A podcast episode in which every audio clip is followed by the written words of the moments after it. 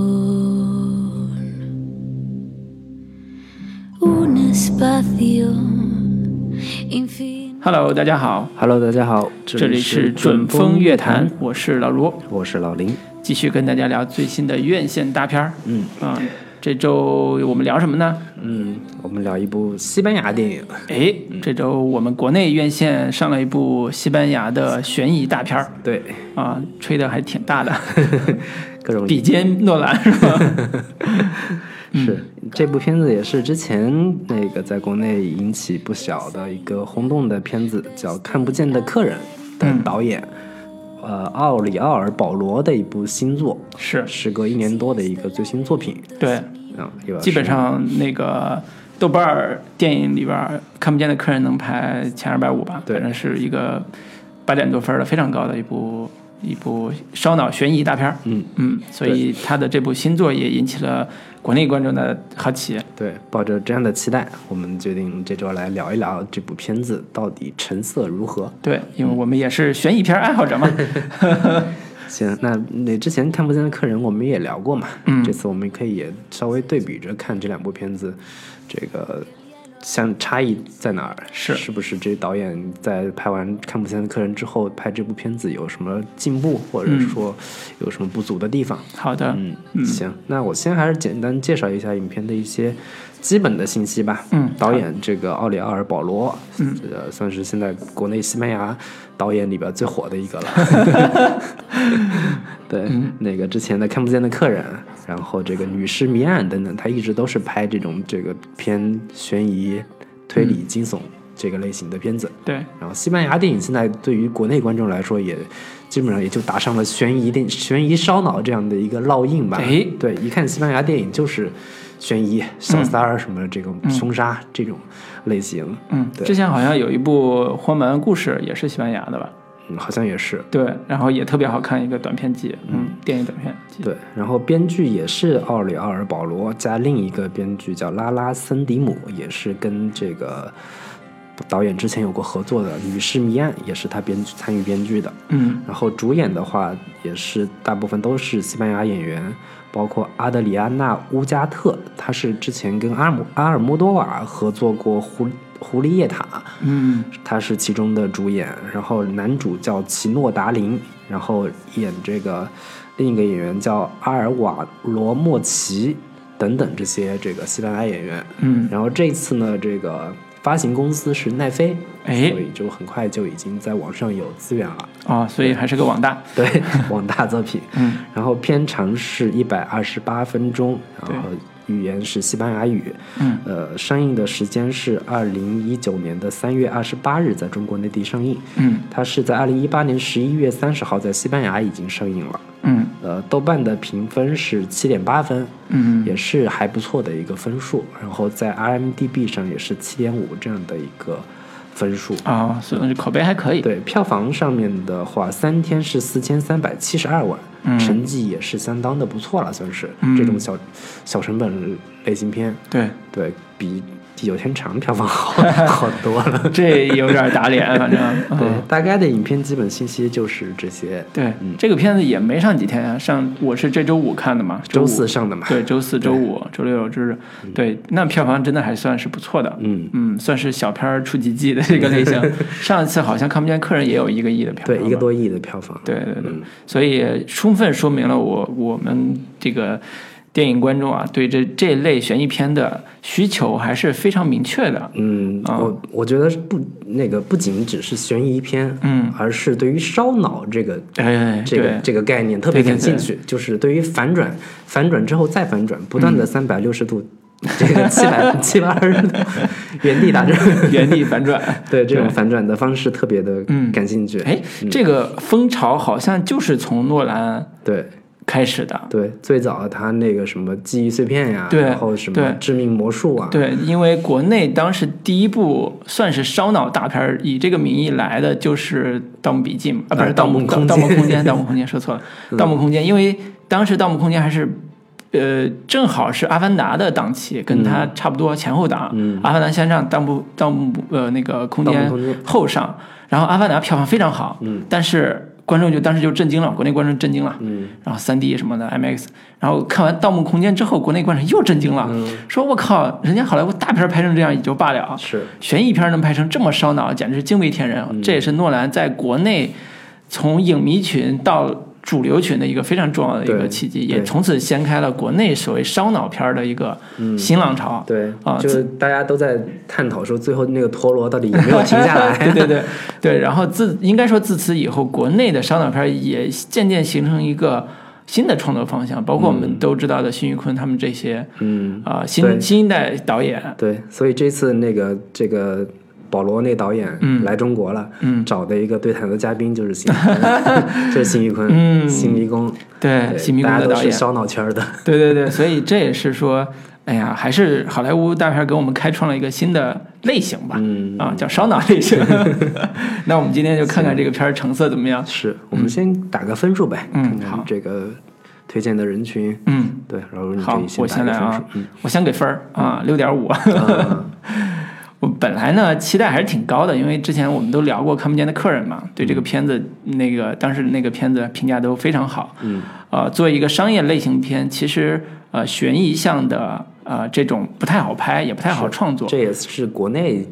一直以来的一个弱项，对对对对对。然后这部片子，呃，在一开始，呃，是据说国内要上的时候还是挺期待的，但是看的时候会有一个基本观感啊，就是开始是悬疑片啊、但是看到中间是一个惊悚片，嗯，看到最后是个伦理大片儿文艺。大片， 情你的感名字伦理大片儿，就是这种感觉的落差，其实会直接导致我的这个满满的期待变成一地狗血。嗯啊、当然我们随后会详细剖析它为什么会变成这个样子。嗯，呃，不得不说，呃，这位导演作为一个商业类型片导演，在把控类型上有一定的长处，这部片子也能体现它的很很多的特色的部分。呃，但是还是那句话，就是讲一好讲好一个故事，真的没那么容易。尤其讲好一个能打动人的故事，也没那么容易。即便如，即便是像他上次那么好的一个成绩，到现在，啊、出现的这个质量滑坡，也是证明了创作之艰难之不易。嗯这让我想起了宁浩， 你知道吗，当年看《黄金大劫案》的时候就想死，你知道吗为什么一个拍出那么牛逼的喜剧作疯狂品的的石头对《疯狂石头》，包括《无人区》的导演，会拍出这样一部作品，就是会有一种这种感觉。但是这也是导演磨练自己的一种方式。我相信这位导演以后还是会有很好的这个机会。慢慢习惯就好了，对当年拍出《霸王别姬》 的。有的人刚开始就是人生顶峰，是吧？ 对，然后所以呃，推荐人群还是不得不说，跟我们一样就喜欢听我们这个电台节目的主流观众嗯啊，真的强烈推荐你。你虽然这片儿我打的六点五分儿，但是还是值得看的。嗯，尤其男性观众还是值得看的。啊、女性观众，呃，在我我当时电影院里边儿，身边是有一个女性观众的，刚开始是被里边儿的悬疑和惊悚的气氛给惊到的、吓到的啊，所以也是一个很好的体验。嗯啊，就是属于那个。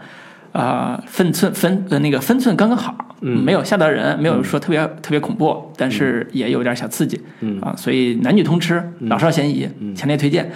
对不是强烈推荐，强烈嗯强烈 推荐我们听众里边喜欢这类片子的观众、嗯啊，去电影院看，因为电影院的体验还是稍微好一些，是，嗯，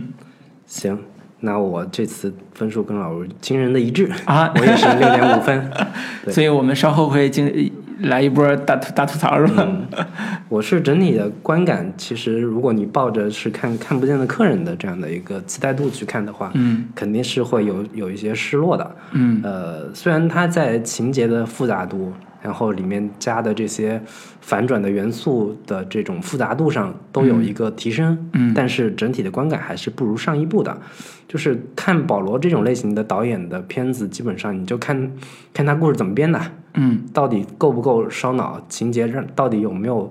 这个更多的让你意想不到的东西。但是你在看这个片子的时候，它尽管也有各种各样的反转，但是每次的反转都没有带我给我很强的惊喜感，这个是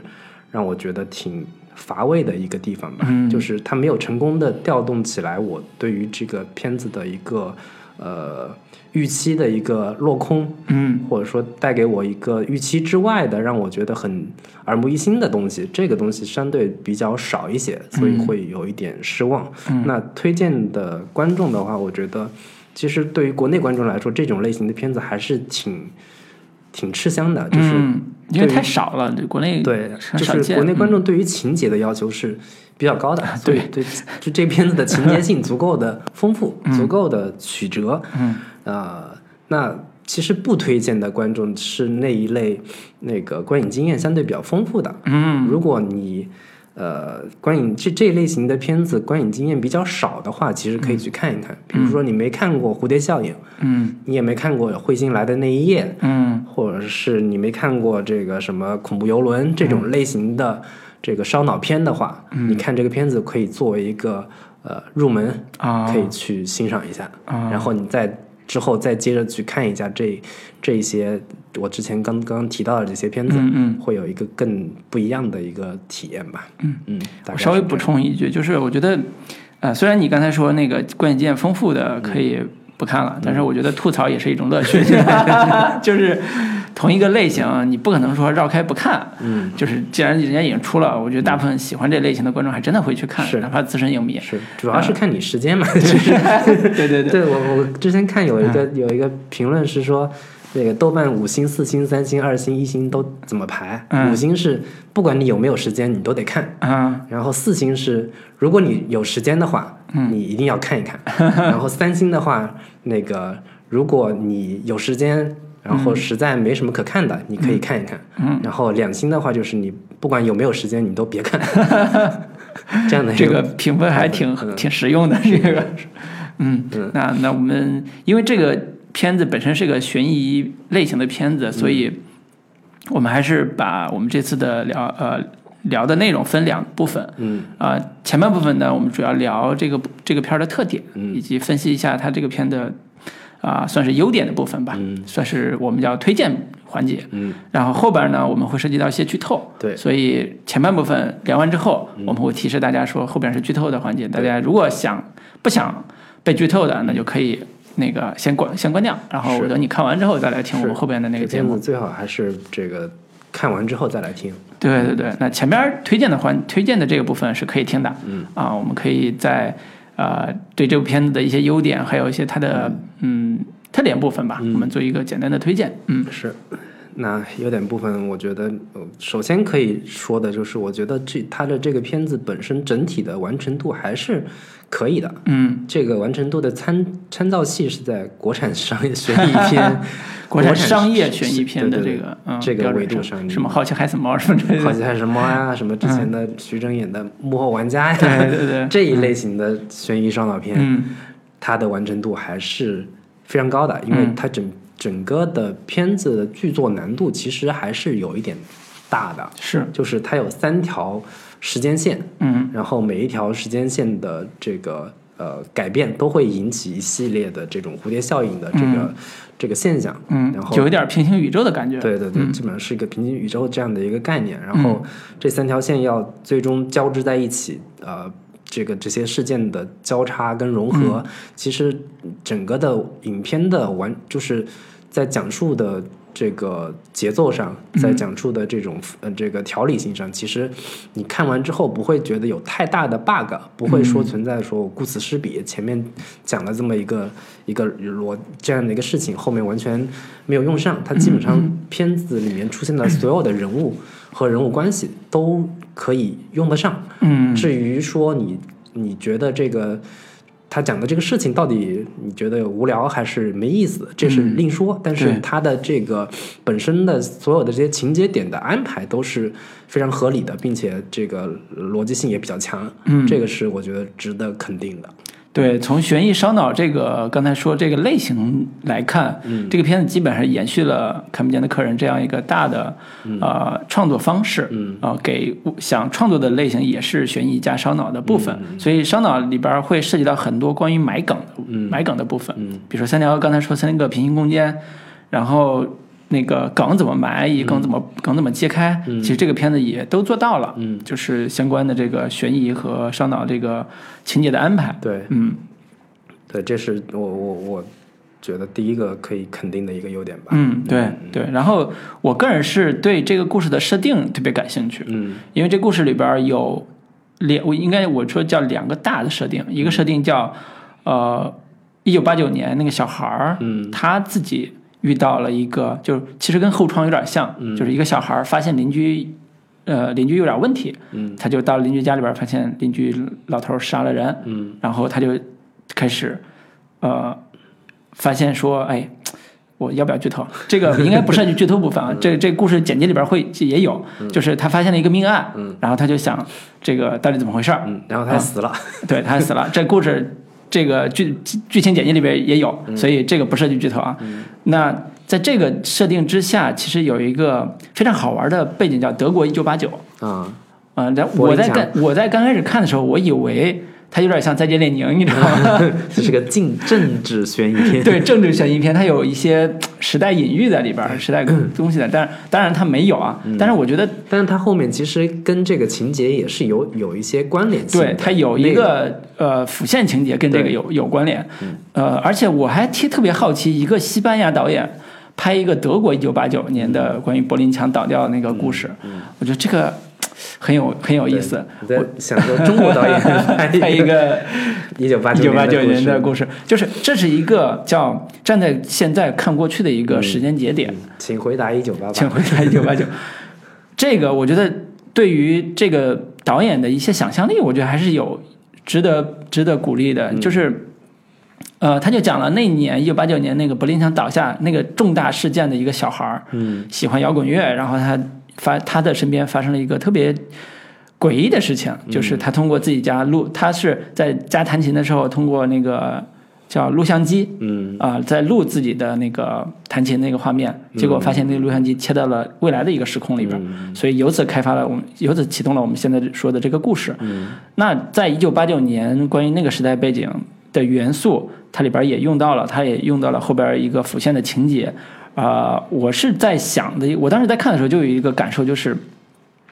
我们现在很多穿越文也好，嗯，或者是对过去的一个表达也好，是不是有呃更好的商业化的这个表达方式？ 嗯因为我们国内做穿越文，其实穿越的时候非常简单，嗯，就是睡醒了，死了。或者是那然后个从哪儿摔摔对，下从哪儿去摔下去了？就是这种梗，其实你影视化的时候特别难看，嗯就是这个是非常难看的一种嗯影视化的。如果直直接做的话，但是我在看这个时候，我觉得人家处理的还是非常的有巧妙的。嗯就通过一个摄像机录像带，嗯，然后再结合在这个天气现象，对，再结合那个神秘的风暴眼，嗯就是几十年一遇的风暴、大风暴，然后组成了一个叫平行宇宙开启的一个设定，嗯，到最后还有点伪科幻的那种感觉，但是这是一个呃叫什么呃全球共认的、全球通认的一个呃呃逻辑设定，嗯你你你用这种设定，中国人能看懂，嗯，西方人能看懂，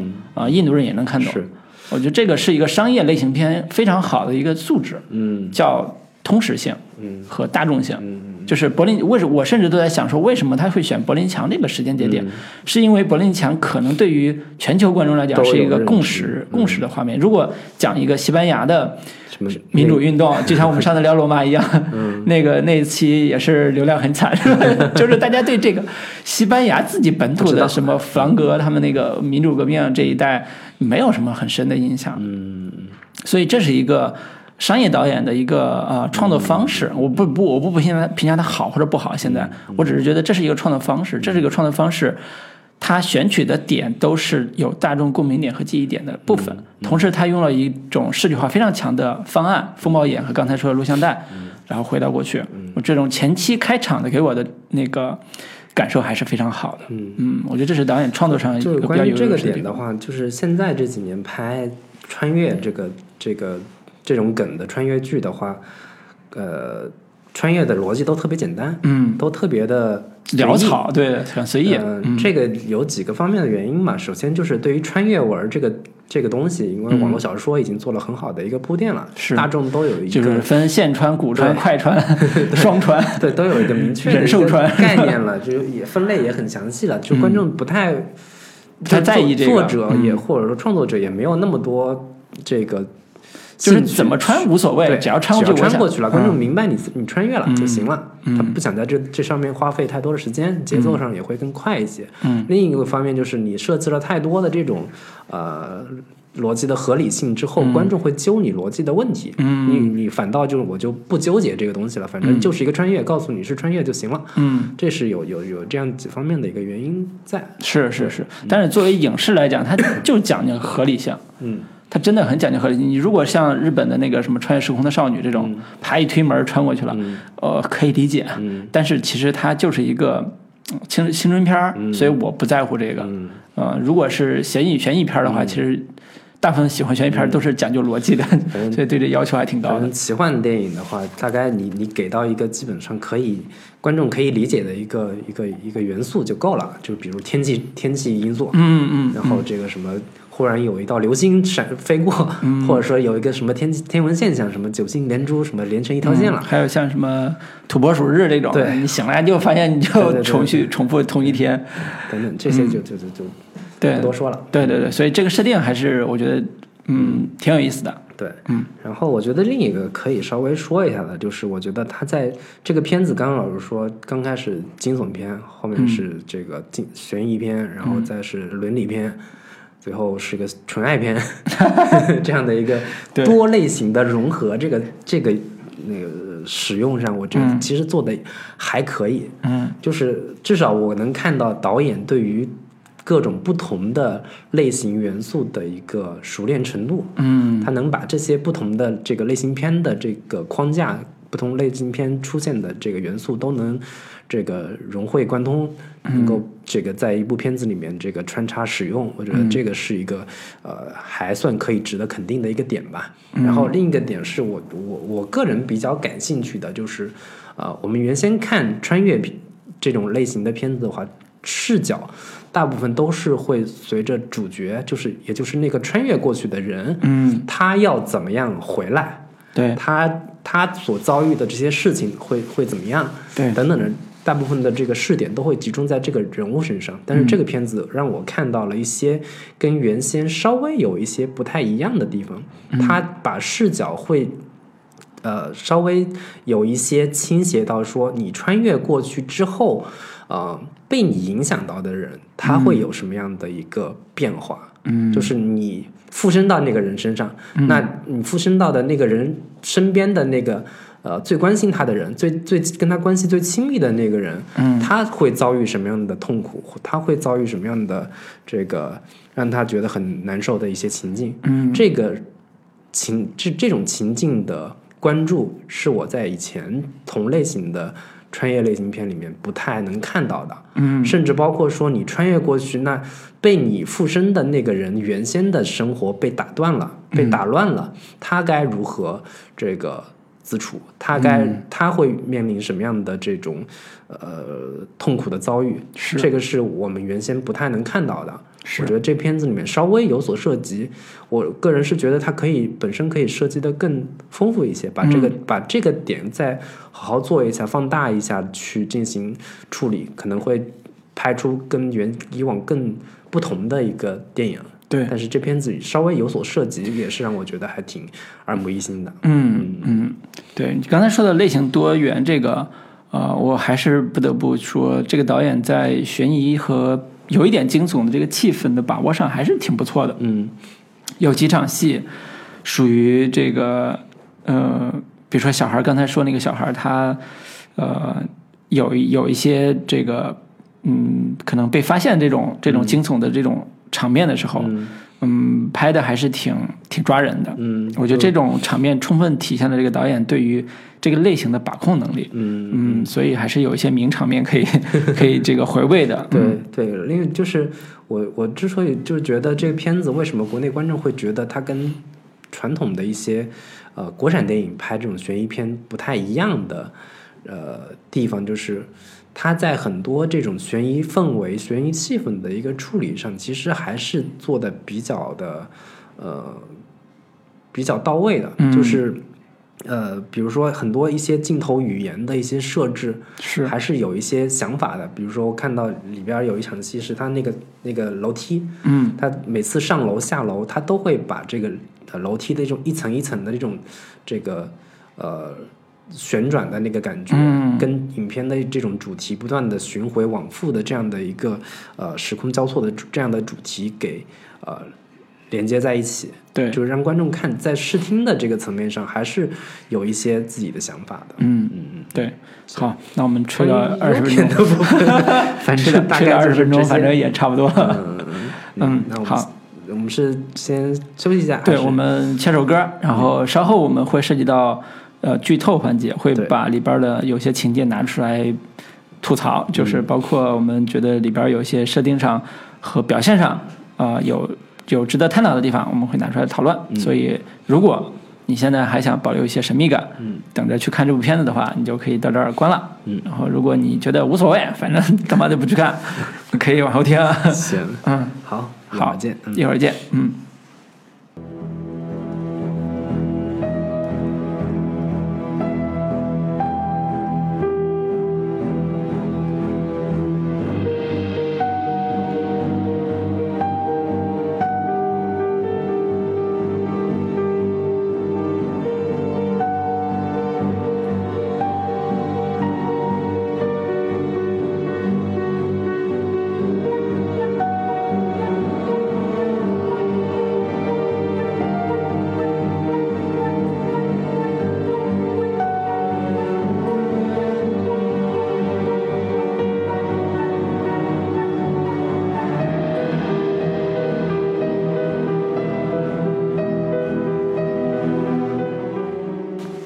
好的，我们继续回来，好，嗯，开始我们的剧透加吐槽环 节，嗯，那其实还是得简要的讲一下这个故事的来龙去脉，嗯，这样的话，我们等会儿吐槽的一些呃主题和细节可以展开来说，是嗯，那林老师来简单介绍一下，呃，行。那故事开始是从一九八九年这个时间点开始讲起，嗯就是一个小男孩儿叫 Nico、Nicholas 的一个小男孩儿，他自己特别热爱音乐，他自己用一个这种家庭录录像机，对，拍下自己这个弹吉他呀、弹贝斯呀这些的这个视频录像。 嗯，结果有一天晚上，当时这个电闪 雷鸣的一个电闪雷鸣之夜，对一个夜晚，他发现隔壁邻居嗯好像发生了一些这个纠纷、吵闹的这样的一个声音，他就对跑过去，结果发现，呃，隔壁的这家的一个老公把他老婆给杀了。是，他目睹了这个呃杀人现场，嗯然后那家老公就追出来，去想要跟男叫住他，把这事情给给拦下，结果嗯小男孩就跑、跑跑跑跑到街上，结果就被车给撞死了，是就开始八九年的这个时间点时间点就到这里结束了，对，然后接着马上就时间线到了现在，嗯，二十五年后二，十五年后现在的这样的一个时空，嗯之下，呃，男主呃女主一个女女这个女女主叫 Villa，对，她的一有一个幸福的家庭，有一个四岁的女儿，嗯有一个爱她的丈夫，丈夫也事业有成，是，然后他们搬家搬到了大房子里去了，就对是刚刚搬家，嗯对，就是之前我们说的这个小男孩曾经住过的 家里，是尼可他家，对，住到那个男孩家里呢，就发现了这一套这个电视机啊，哎，这这个录像录像机啊录，像机还有电视，对电视，他们就拿出来看，然后看到了一个小男孩曾经的这样的一个拍自己这个弹琴的这样的视频，嗯就觉得很很有意思。是，然后呢， 跟这个呃她老公的朋友聊起来，嗯，就告诉她说，这个男孩是她以前的一个好朋友，对，呃，在她很小的时候就去世了。嗯。嗯，然后有一天忽然又电闪雷鸣了，同样的一个天气现象，嗯二十二十五年之后又重新发生了。嗯那那在一个电闪雷鸣之夜呢，女主半夜醒来，发现他们家那个电视，那台那台老电视又开着，嗯那个小男孩儿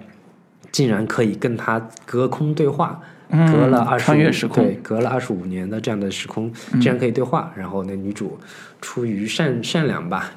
就对，告因诉为女他主此刻已经知道那男孩儿那个命运了，嗯，嗯就想说那个你就对，你就在在屋在里家待待着啊别出去了，你对这样你出去会死的。嗯结果那小男孩呢，这个就听了他的话，嗯就没出去，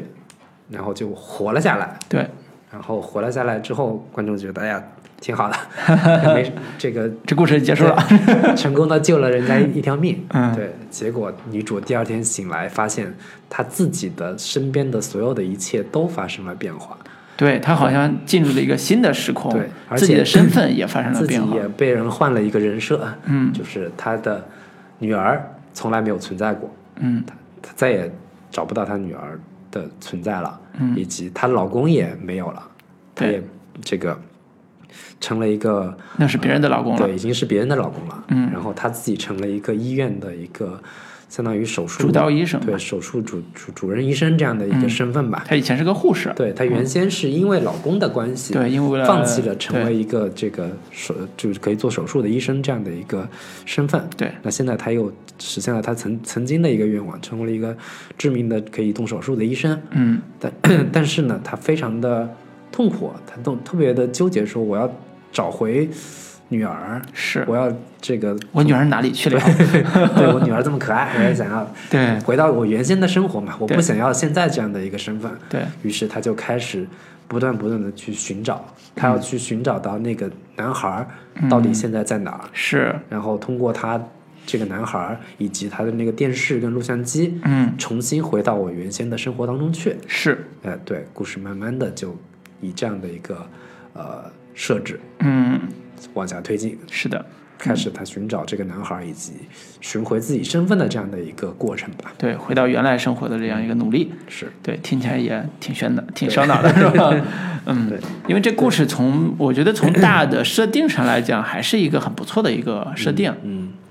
里边儿女主人公她的呃所谓人生反转、人生变化，嗯呃，用这样一个录像机的穿越时空这种梗，嗯啊、到了之后，呃，到了一个嗯，应该叫第二时空吧，我我把那个一九八九年这个呃时空叫呃不是一九八九年，把那个她原最开始故事一开始写的这个女主叫薇拉是吧？嗯，她有老婆，有呃有丈夫，有孩子，这样一个时空叫第一时空。嗯，呃，把她呃从医院醒来，发现自己是主刀医生，对，发现自己又没有了丈夫，又没有了女儿，嗯一切好像都不复存在的这个时空叫第二时空。嗯故事的大主线主要发生在第二时空里边对儿，就是在这个第二时空的这个其实还有个第三时空。对对，第三个时空是那个女主找到了那个男孩儿，嗯找到了他之后说你让我回去，嗯然后我们俩从来没遇到过，嗯。以这样的一个设定重新再开始，到了第三个时空，对，就是相当于第二时空的后半节，为了解决找到这个男孩之后，他怎么回去这个事儿，对，就是就是男孩那那个男人也帮了他，就在这个就开启了第故事三的时空逻辑就是，呃，原先是我想救你，嗯，呃，我成功救下了你，对但是救下了你那是，我第一时我我空的就事会儿变化了，我对就发生变化了，我对就没有女儿，我没有老公了，嗯，那那我最合最大家皆大欢喜的一个解决方案就是，你既没死，嗯我又没有失去女儿和老公，嗯，这样的一个是一个第三的第三重的时空线，是对，是，所以这故事在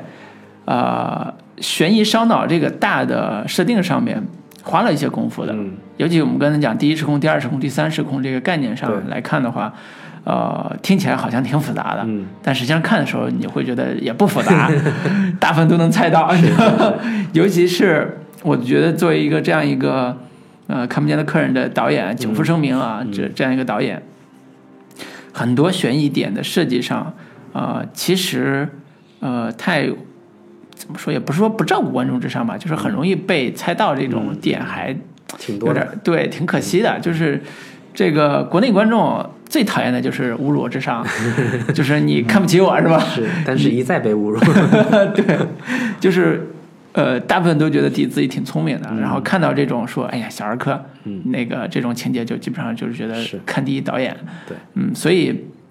我一我自己在看的时候印象比较深的啊、呃这个呃情节点设计还是呃前边有几个安排，嗯比如说里边儿有一个呃第一时空的时候，嗯女主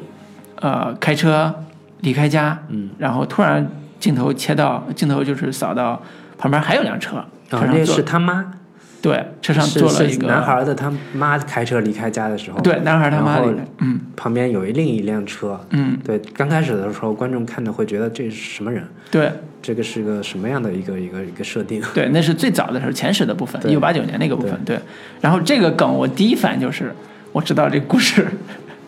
的那个主要的那嗯个犯罪分子是谁了，你知道吗？就是这种，就是因为他他的。所有的悬疑片儿，大家都在看的时候，第一反应都是知道说，你所有的悬疑片儿都会埋梗，对所以每一个细节我都不会错过，尤其是故事刚开场前二十分钟。对，尤其是看起来好像跟这故事没什么关系的这对些，但是你又把镜头扫到那儿 了，对所有的细节，我都我都会猜它到底是对跟后边有什么关联对。嗯这是一个小点啊，但是小点就能猜到后边一个主要的情节。然后第二个小点就是，呃，第一时空的时候，薇拉搬家了，嗯，对面住的是她好像关系挺好一一朋友是，她老公的朋对，友是，她老公一个发小。而且是她第一次就是最早认识的，并且谈恋爱的一个前男哎友，说，白了对对，是这个挺狗血的吧？ 然后那个她的那个男生的妈妈，嗯，就是在这种恶劣天气下表现得非常不自然，你知道吗？嗯就跟一个犯罪分子 遇到这个相关人等啊，就嗯表现出很不自然的一个状态一样。嗯自然念念自喃喃自语说啊，又出现这种天 气了，你对看跟当年一模一样。 对对，然后你说这个怎么会猜不到这个故事的设定？然后很快这嗯但你个嗯从另一个层面来说，他他的人物很紧凑呀，对，反正是悬念 感还是挺强的。是对你，你如果是呃喜欢脑补的观众，可能到这儿已经能猜出个百分之六十左右的剧情了。对对然后后边就一个非常重要的一个情节，呃，我觉得很多悬疑片儿有一个很重要的一个设定叫谁是杀人凶手，嗯以及他是怎么干的，嗯故事怎么被发现的。嗯，这是三个比较重要的悬疑。这个故事其实谁是杀人凶手没有，因为杀人凶手第一第一场对，就交就已代经了，交代了对是谁杀的，对，然后第二个是他是怎么干的，嗯这个也能也大部分交代了，但是里边有个重要的情节是尸体在哪儿，这个还不知道。嗯然后第三个是那个他到底是为什么这么干？嗯啊，这这个是里边一个还算埋了一下的小梗，嗯在故事的第二幕啊、呃做了一些小反转，嗯啊、这个部分，所以在整个大的故事主线上啊、我自己也发现说，这故事其实并不是严格按照悬疑片对的模式在走对的，，或者说他故事里面发生的这个凶杀案，嗯，其实并不是这个故事要叙述的重点，是你是看到后面越看越会觉得这杀人案其实无足轻重，对没有那么的重要，对在这是个故事这里，故事叫换个名字叫《穿越时空爱上 你》，或者说是西班牙版的这个《你的 名字》，对对，因为这故事到了第二时空的时候，就刚才讲的最重要的那条大时空线的时候，它的主线并不完全是寻找凶手，对它的主线叫寻找我的女儿。那为了寻找我的女儿，不得不依靠一些线索，嗯，他就找到了一个很重要的人物，叫警察的这样一个身份的一对个人物。其实他在这个第二时空里面寻找的，并不是说要他要寻找女儿，他嗯寻找女儿回到原先的时空是他最终的想要实现的目的。嗯嗯，但是最直接的动机是，我要找到那个男孩儿，对，那个男孩儿到底在哪儿？我要通过找到他才是能回去。就是为了找到他才能回去，所 以对，这个但是第二时最空最最最最让人觉得无奈的就是， 绝大多数观众稍微有一点观影经验的话，嗯一眼就可以看出说这警察就一定肯定就是个男孩儿 啊，对不然他没事儿老出现在你旁边干啥？ 对，而且这个戏份这么重要，对这男孩还不出现，对嗯，如果真就的是有一天导演写成了这个男孩就这男的就不是那个男孩对，那这故事就牛逼了， 这故事真牛逼， 嗯，就让观众眼前一亮，说我操，没想到这男的竟然不是，那他嗯到底怎么对发，那展？男孩在哪儿呢？ 对， 又死了。 对，所以这故事你看，悬疑片它不是不是悬疑主类型，也是说这故事的第二幕呃不是叫第二时空的最主要的主线叫找人，嗯，找的这个人还不是跟犯罪相关的直接相关的那个人，所以他寻找真相就是呃我叫说很多悬疑片类型叫寻找真相是它的最重要的一个设定，包括我们刚才讲看不见的客人，嗯目的也是寻找真相。这个片子在核心主逻辑上嗯不叫寻找真相，叫我要回去。嗯，然后通过寻找这个男孩儿回去，是所以找男孩儿这个情节就变成这个故事最重要的一个悬念推进点。对，所以在后半截，故事一塌糊涂， 或者叫推进力极其乏味，也是因为这个原因。是就是《寻找男孩》本身并不构成一个特别重要的啊、呃悬念点或者对转转人的点。所以他只能把这个那个凶杀案又、嗯又拿回来，对不断的通过这个凶杀案的推进去嗯找到那个男孩儿对的真实身份。对，这两者之间就特别拧巴，是就是你把一个非叙述重点的事情花了大量的笔墨去进行讲述，嗯但是你最后要这个最重要的一个目标、嗯又不是那个凶杀案，是就会显得很。反正至少我在看这个凶杀案的时候，觉得毫无悬念感， 然后也觉得很拖沓。你不断的把一个其实没有什么悬念感的事情翻来覆去的，嗯作为故事的一个重要元素去进行对这个翻来覆去的讲，就对挺挺挺无聊的。对，嗯所以这故事，呃呃，我们刚才也讲那个后半截儿大家都不太喜欢，我看评论对也是大家都不太喜欢，就而是且因为这个导原因。演就是千方百计的，还藏着掖着，让观众觉得说这可能那男孩儿那那个男孩儿就这警察可能嗯不是那个男 孩儿，他用对各种手段想要去掩饰这个事情，这个对就还挺尴尬的。对对对对，当然，如果换个角度来讲，这个导演想完成的一个故事逻辑，呃，并不是说我通过寻找男孩来找到犯罪的真相，因为犯罪真相早他妈第一幕就第第一场，嗯，那个就已经知道了。嗯然后他可能想完成的是说，这个女孩如何跟这个男孩产生一段旷世绝恋，就是穿越时空的爱情。对，所以在第二个时空里边，一个非常重要的一个反转线，我到反转点，我倒觉得并不是这个男孩的身份被揭开。嗯，我觉得这个反转大家都他妈能猜到，是但是有一个点我是没猜到，就是他跟这个男孩竟然真的谈了一场恋爱，对，这个是我没想到的。对我这也是我刚才没有说的，就是这个片子里面另一个嗯情感落点吧，嗯就是这个最后会落在一个相对让人觉得还挺有意思的一个纯爱的这样的一个路线上。嗯，这个纯爱的点其实。呃，它的揭开跟呃我们之前聊过的那个看不见的客人，最后那个呃就是犯罪分就是那个嫌疑人看、嗯看着对面窗户那个那对老夫妇啊怎么把面具揭开，嗯这个点所造成的这种震撼性，它是有一个呃可以呃对照的来看的，嗯就是它它所所形成的一种情感冲击力，两者是有有一定的一个相通性的。嗯对我我也是在看到那个点的时候，他不断的在每天在同一个车站里面去等待那个女孩儿，嗯终于在有一辆列车里面看到了那个女孩儿的的的存在的时候，嗯两个人眼神对上的时候是嗯的那种那种坚持吧，至少是从、从呃爱情片的这个类型的这样的一个逻辑上来说，这种呃不断的呃穿越时空命中注对定的这种感觉，其实是还是挺强烈的。是尤其是对于女性观众来说，这个其实是非常吃这一套的。嗯，所以换个角度来说，这个片子的呃穿越的这个梗，核心梗并不是穿越时空找到真相，而是穿越时空和幼儿园的男男生谈恋爱，就是等到了幼儿园终于长大的一个男孩谈了一场恋爱。就或者说你把等待找到了一个曾经救过我一命的嗯女人，对，对，这个是我们以原先看韩剧的时候经常看到的，就是我小时候救过你，哎或，者说我小时候这不是曾那个来自星星的你吗？对来自星星的你啊等等的这种， 就是就是讲一个命中注定的这样的一个概念嘛，就是你是小时候跟我有有一段羁绊，长大之后我们一定会在一起的。是，对，嗯是这个是所以我们可以简要梳理一下第二时空刚才讲的那个男孩的经历，能把这个爱情线给补齐，就让大家也知道这个爱情线到底是怎么产生的。嗯那个还是说，那男孩在第二时空因为受到了女女主在之前的第一时空的干预，对所以他活下来活了了。下来，嗯活了下来之后，他就去报警，嗯，但是他们家人。那个包括警察也觉得这小孩脑子里可能有问题，对，因为他自己讲述的时候讲到了说有一个来自于未来的一个是一个女人帮助了我，还画了一而且个画了个画，嗯画儿对，长得挺漂亮，就画了个画儿。然后所有人都不相信他，嗯结果导致的是他的未来很多年都在精神病院度过，然后走向了一个看起来人生并不那么美好的一个过程。嗯，但是很快，啊、这个故事就推进推进到了他变成一个嗯警察，嗯然后就像你刚才讲的，他警察要面临一个新的变化，就是啊、他为了喜呃就是追求他喜欢的那个女孩儿，嗯在车站不停的去等，嗯啊，终于等到了那个所以女主之后，两人像陌生人一样谈起恋爱，但是那个男孩知道这就是他要等的人，对，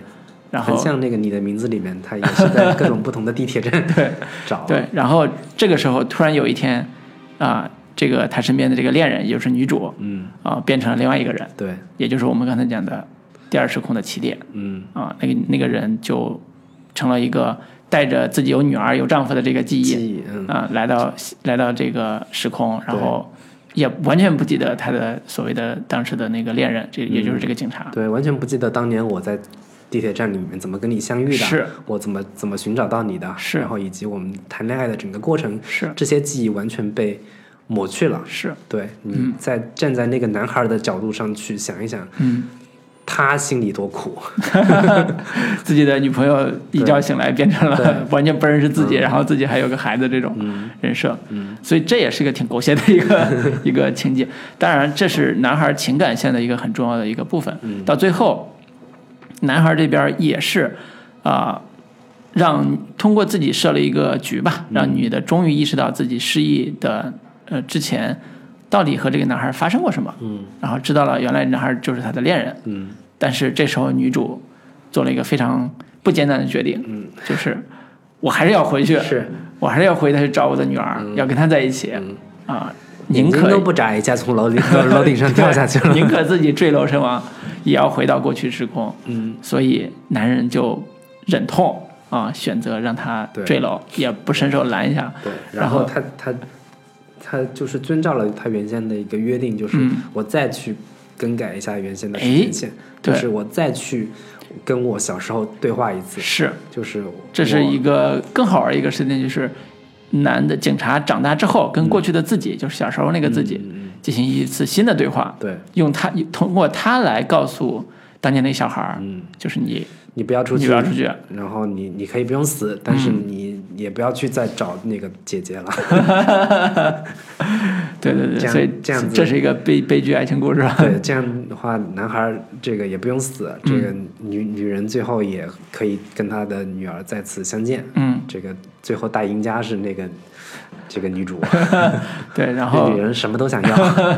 对，然后到了这个结尾之后，进入到第三，就是他通过电视对话之后，嗯进入到第三时空，嗯就是哎，这个男人通过过去对过去的自己说话，改变了现在这个时空，嗯进入到第三个时空，嗯发现女主解决了所有问题，嗯她发现她的女儿回来了，嗯，她的老公出轨了，出轨了，她也识破了。对，她也识破了，嗯然后她也找到了当年的那个尸体，嗯，啊，最后她在尸体现场再跟重新跟那小哥儿跟这个小哥儿相遇了。破镜重圆，嗯再次相恋，嗯，然后就是。就反正后面我看有人在讨论说，为什么那女主到了第三时空，她还保留着原先的第二时空的记 忆，她还能记得那个小哥，并且认准那小哥就是她当年的那个遇到的那个小男孩儿。嗯，这个这个反正逻辑上是会有一些 bug 点的。那时候观众已经、就是男孩儿就是那个警察完全不知道他是谁，对那凭什么你就知道他是谁？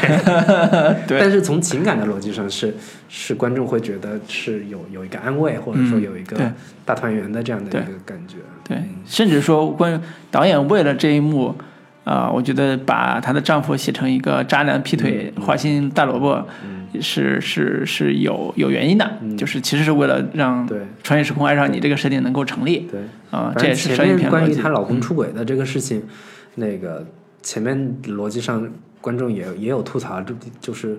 在后半中后段的时候，那个、那个警察给了他一张纸条，嗯哎说你就是去属于到关键时候说，那个女女主一直在找那个男孩嘛，到底是谁？嗯，对，到底是谁然后？他给了他一张纸条，说你去那个酒店那个那个那个那个房间。嗯，然后观众以为说他肯定是去找那个男孩儿了呀，对，嗯结果去一进去发现是她老公跟另一个女人，不是她，还是第她二的医院的对同事她的同啊，事，不是她她的一个呃大老 婆。对，然后发现了说原来你那天是在出轨，哎，对，然后观众就是会有一点奇怪，就是为什么那个警察要给他这张纸条？嗯，是目的是什么？首先是她怎么知道她老公这个时候在这边跟人跟人这个 搞破鞋，跟跟人在在外约会面啊，嗯对这个事情是，首先是你是怎么知道的，其次是你为什么要给他这张纸条，目的是什么？嗯反正你要强行去解释的话，也能解释，就是嗯你作为警察这个身份，你可以这个从各方面获得情报，是你可以知道这个事情开。放记录啥的，反正能查到。嗯，然后其次是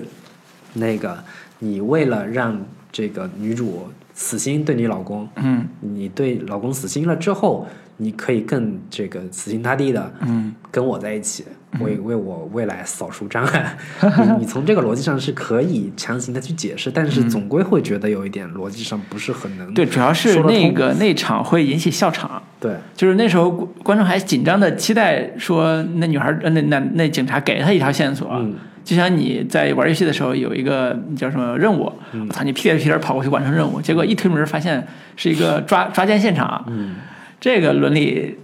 狗血大言情 剧情就是很很很容易出现这种是这种笑场的情况，所以还是跟气质还是稍微。呃，为什么我说到最后变成伦理片儿？就是它的整个气质变成了一个关于恋爱、嗯关于伦理的一个、一个一个故事，反倒之间中间说的悬疑啊，很多这种紧张感就、就很弱了。嗯，也有这个原因。对嗯然后另一个，我觉得这片子的存在的问题就是，它这里边儿几乎所有的人物都是特别纸片的，对，人物性格都是特别不不鲜明的，或者是换一种方式说，就是这故事里面发生的所有的事情，嗯呃，都让人觉得是为了为了情节服务的，嗯为了这个故事服务的，对而不是为了人物来进行服务对，。是为了有时候为了悬疑而悬疑的对，那种感觉。就是你看女主，嗯这个人物从头到尾，你不太知道她的她的性格是什么样子。嗯她的一个唯一的执着点就是她她很爱她女儿，嗯就是这是她最强的一个 一个人设。为了、为了女儿，为了亲情，这个点反正你你也能理解。但是至于她在这经历的这所有的这些事情，然后她得知了那个男孩儿为为了她为了这个等到她做了那么多努力之后，嗯，他有什么感动呀，他有什么这种内心上的冲击啊，这些东西都是看不太出来的。是对，所以这个人物的成长会，哦、你你几乎也不太能看到。是，对，然后他人物的前后的一个一致性也不是很能看到。嗯对，然后包括跟那个那个男主，他原先不是特别热爱这个摇滚乐嘛，嗯，他在后面怎么忽然又又变成警察了？他这些这些年到底经历了什么， 他才变成了这样的一个警警察的身份，放弃了自己原先的音乐梦想？嗯，这些点也都没有没有这个考虑清楚。是然，后以及包括他隔壁发生的这个凶杀案的这个这一家人，嗯她到底有什么样的一个背景？她老公为什么会出轨？她老婆到底怎么着？这个压迫她了，或者到这个让她觉得特别的压抑，嗯等等的这些原因，以及她这个凶杀案发生的所有的一切的这些背景资料，嗯完全都。没有，它对仅仅只是一个事件，为了对推动这样的故事的一个情节对来顺利的进行下去。对就完他完全不试图去深入到人物内心去讨论这个呃这个道德情境的这种、这种焦虑感，这些是东西几乎都没有。是这也是我我们看我看这个片子看到最后，呃，我觉得呃唯一的那个点就是那个男孩跟那个呃我来自未来的这个女人，嗯他俩的情感点其实应该是这个故事里面最应该呃爆发的，嗯或者说最重的一一个情感线。是，但是你当它揭开之后，你也仅仅只是有一个呃怎么说是一个呃导演强行设置的一个奇观点，嗯仅此而已。你对不会对这两个人物的情感真正的产生啊、呃感动的部分，或者说产生很强烈的代入感，嗯因为他两个人物的性格都是特别纸片的，所以你完全不觉得这两个人物是特别真实的存在，然后你也不知道他们俩之前到底发生过什么，他们曾经的情感遭遇、情感经历都是用一些很闪回式的片段去交代跟呈现的，嗯所以就是这个情感的高潮完全没有产生一个嗯爆炸般的一个对你情感产生冲击，对，嗯，这个是我觉得比较不太满意的一个地方吧。对，因为从悬疑类型这个设定上来讲，有时候啊、呃要么是讲共鸣性大一点，共鸣性多一点，要么是代入感强的，嗯比如说代入感强就是属于，呃，女主是个小白鼠，嗯啊、大家都是无辜者，嗯然后你陷入到一个特别难处理的窘境之中，嗯就是危险之境之中，然后你想怎么办，怎嗯么逃离这种。还有一种就是属于呃拯救型，就是我为了救一个人，那这嗯个就强调这个共鸣共鸣性更强一点。比这现在这个就是想打这个共鸣性的点，就为了救自己，呃为了跟自己女儿团聚嘛。嗯所以这种就是那个呃，诺兰那个那个科幻片儿也是这个呀、嗯就为了跟我女儿团聚，我要怎么着怎么着努力什么之类的，就是这种点前期铺情感是很重要的，嗯同时要铺非常强的关于亲情的这个点，这个轮呃叫什么啊、呃设定的部分，嗯呃，以及这个点到最后反转的时候。也是一个巨大的推力点，这是统一的。嗯啊、现在不是，嗯现在是我为了我女儿，对啪啪啪回去了，回去之后也没有什么是情绪的爆发，然后直接就就过去了，嗯啊、所以从这个角度来讲，他呃回找女儿这个情绪铺垫还是不够强，对。以及他救那个男孩的情绪，我当时也觉得很奇 怪，就是这人跟你八竿子打不着，嗯然后你在电视机前面嗯哭啊喊啊，然后对着里面那边咆哮着喊嗯说、你不要出去，不要出去。但我觉得这人跟你半毛钱关系没有，你干嘛非得这么对这么紧张的对，？所以换句话说，救女儿这是一部分，嗯救男孩这一部分，其实现在感觉是成了这故事非常重要的一条，几乎可以取代主线的部分的一嗯条主线，因为他不单救了女孩，还跟这个、呃不对不不单救了男孩，还还跟那个男孩谈了恋爱，对最后还是靠这个长大后的男孩，他俩一起完成了一些解救这个之前困境的任务。嗯那在这个部分，其实我个人是觉得，呃，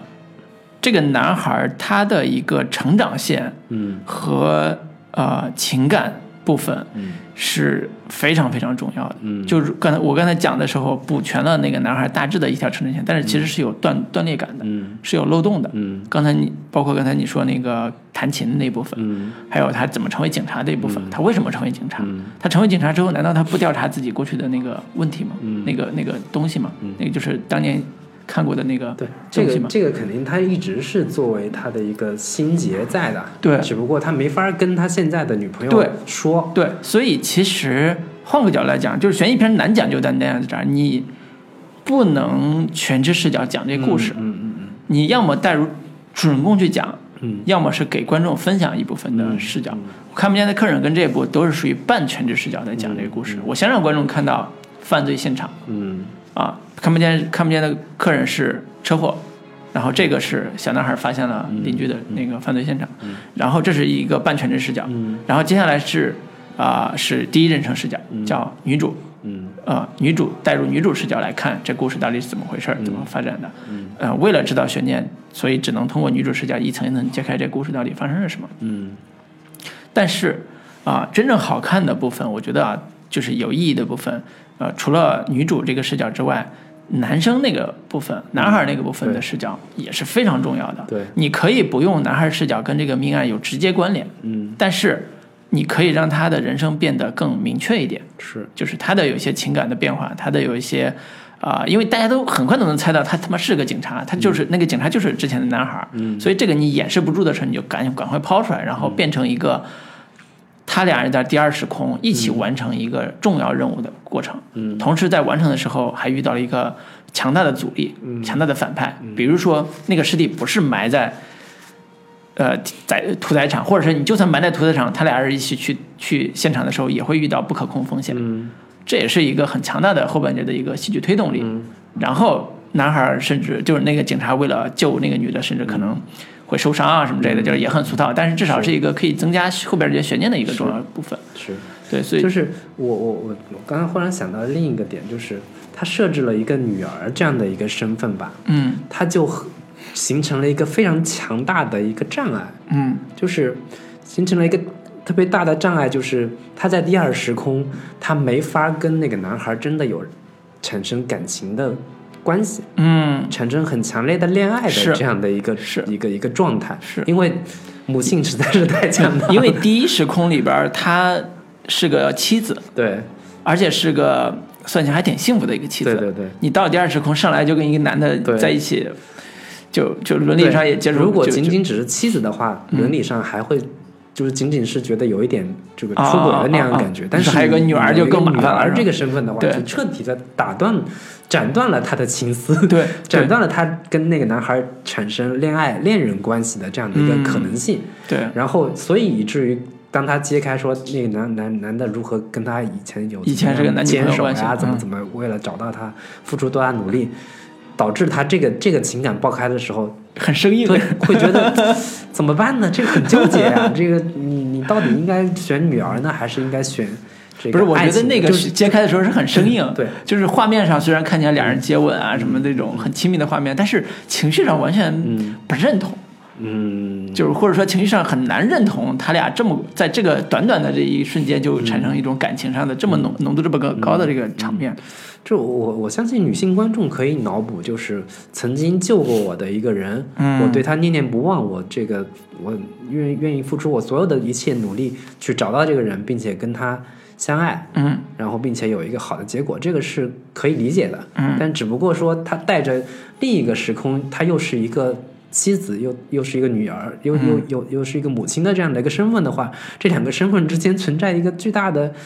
这个让人尴尬的、让人觉得有点有点纠结的这个这个这种点，就是一般这种类型的剧的话，呃，传统的会做一个纯爱情戏、嗯，纯感情戏，嗯那可能就是在在第二时空对，谈上恋在第一爱，嗯个时空里面，她可能有有男朋友，但是男朋友又出轨了，对，所以她又到受了到第二个伤害时空，她跟那个男孩可以有在慢慢去找，就是去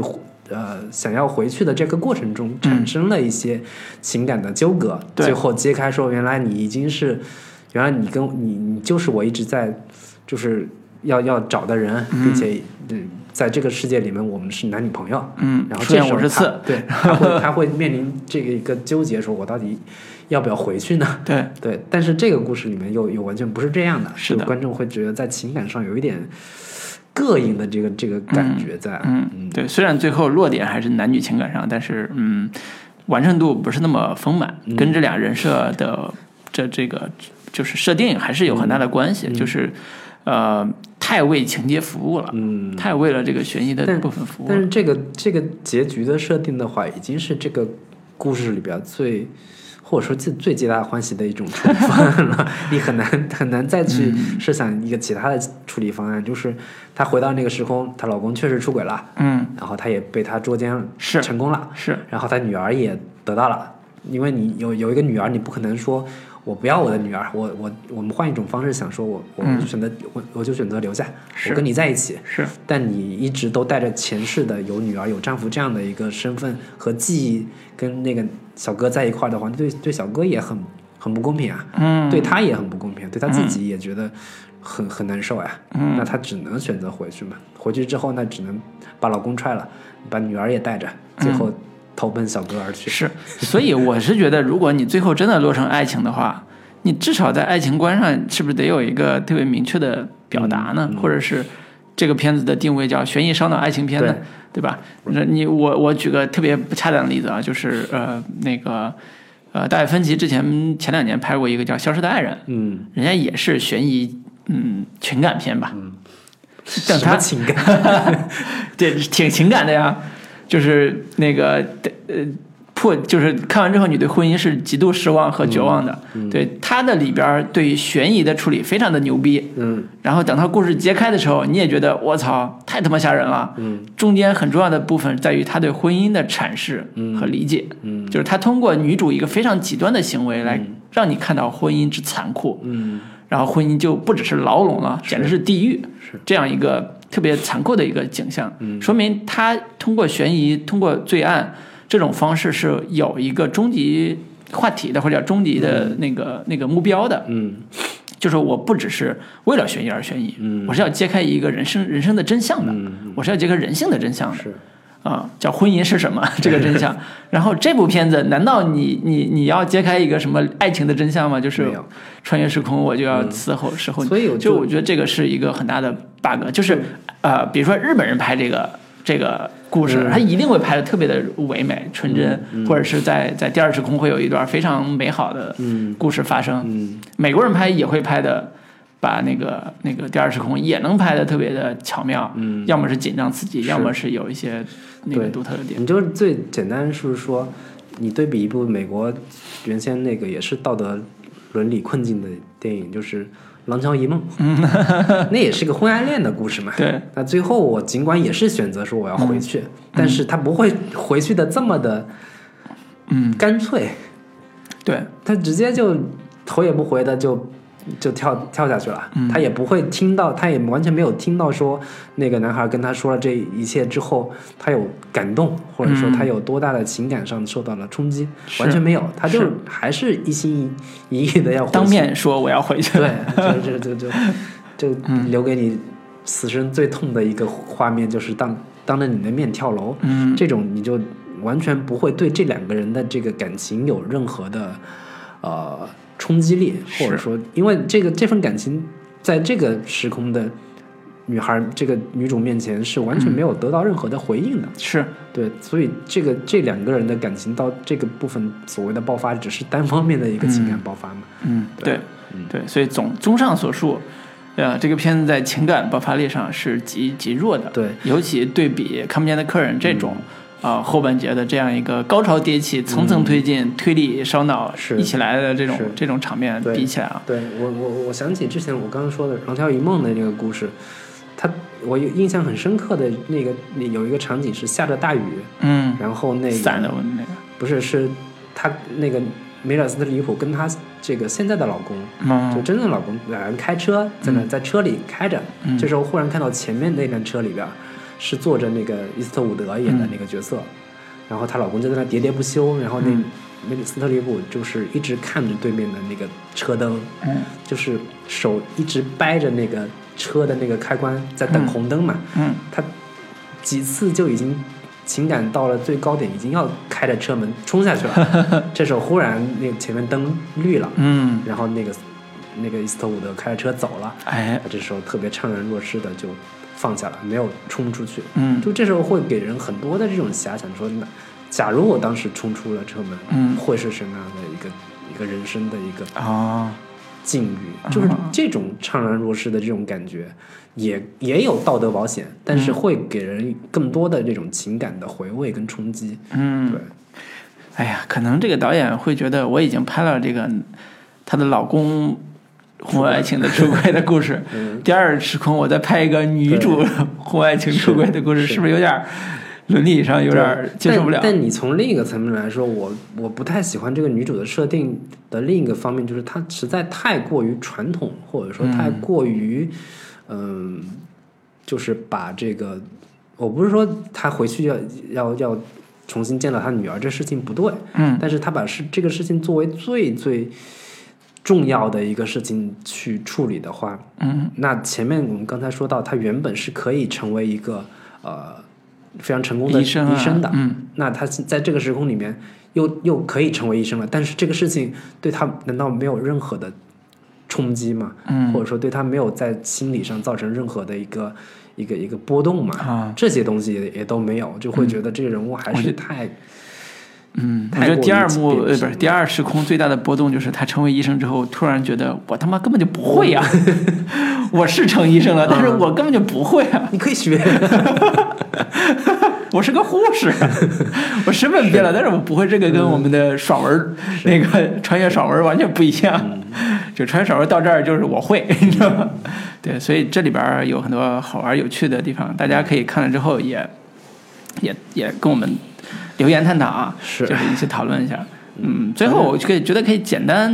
呃介绍一些，就是我觉得我简呃可以简单说两句关于悬疑片的一些感受。嗯，因为早年我看大学时候看什么希区柯克呀、啊他们这种悬疑片的时候，其实那时候会连我上大学的时候，我都觉得希区柯的片子慢，嗯你知道我那种感受。因为那时候看的都是《七宗罪》，你知 道，吗？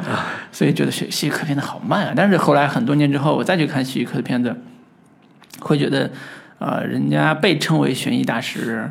啊、的确是有过人之处的。 比如说嗯 废，话吗？比如说那个，我我其实回过头来，我想想，我最喜欢看的他哪部片子，其实是《西北偏北》。啊，就是那是一个成年之后看乐趣更多的片子。我我未成年的时候看的，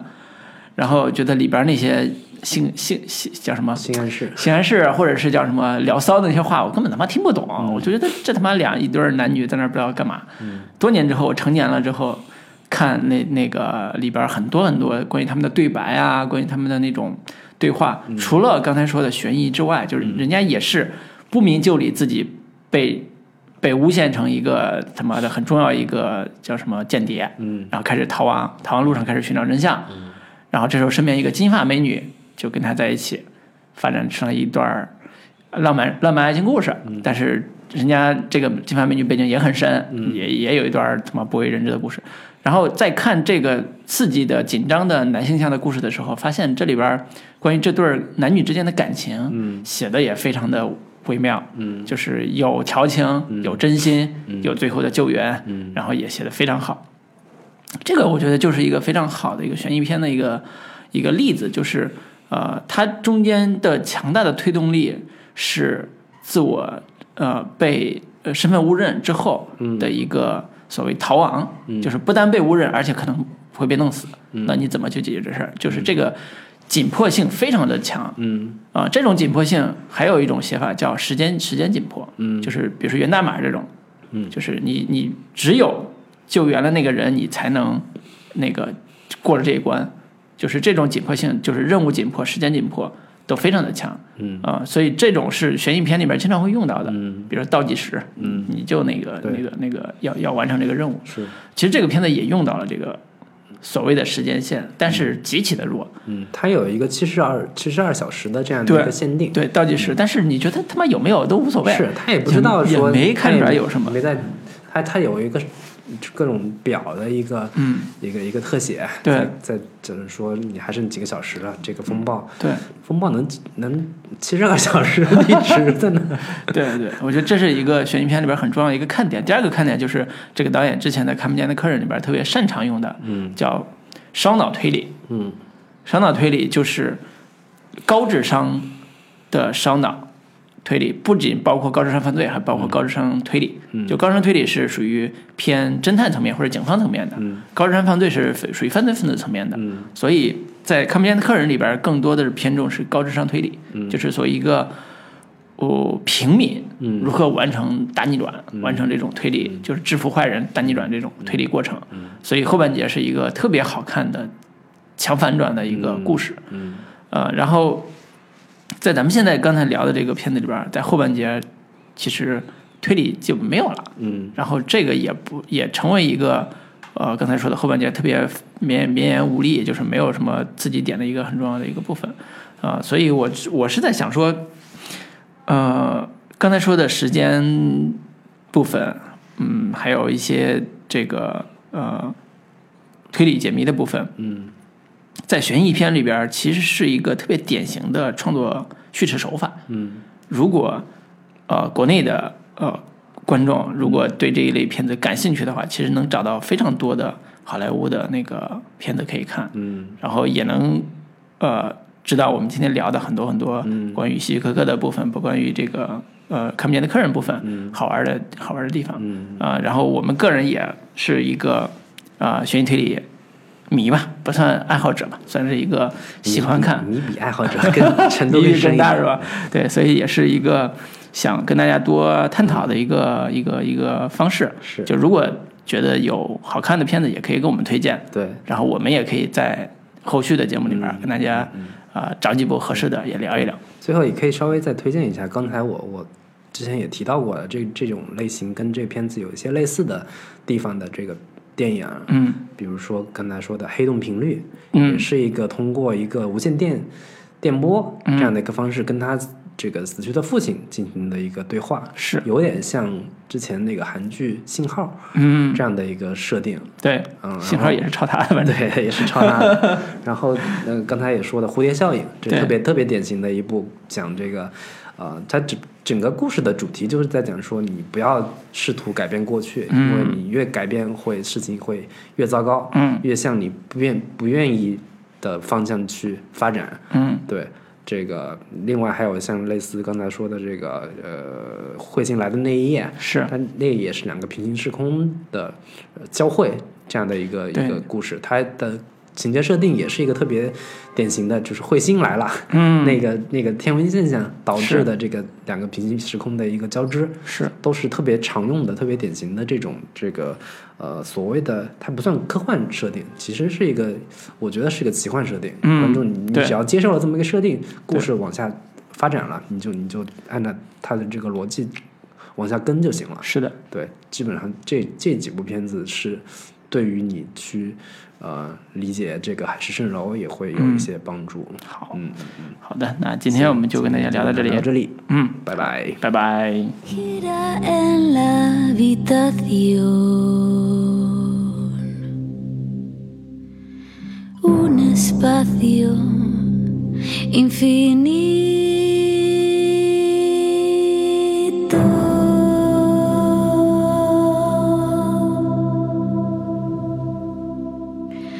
Lleno de calles que escondan los gritos. ¿Cómo voy a olvidar la salida de este laberinto? Si este laberinto es mío.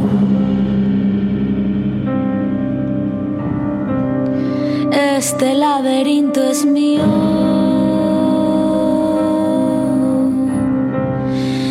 Este laberinto mío.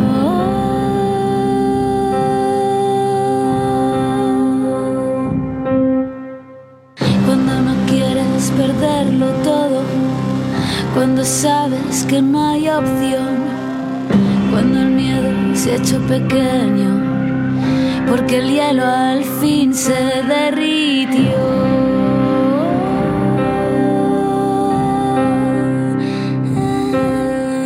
Marca una cruz en el centro, 180 golpes sin rendición.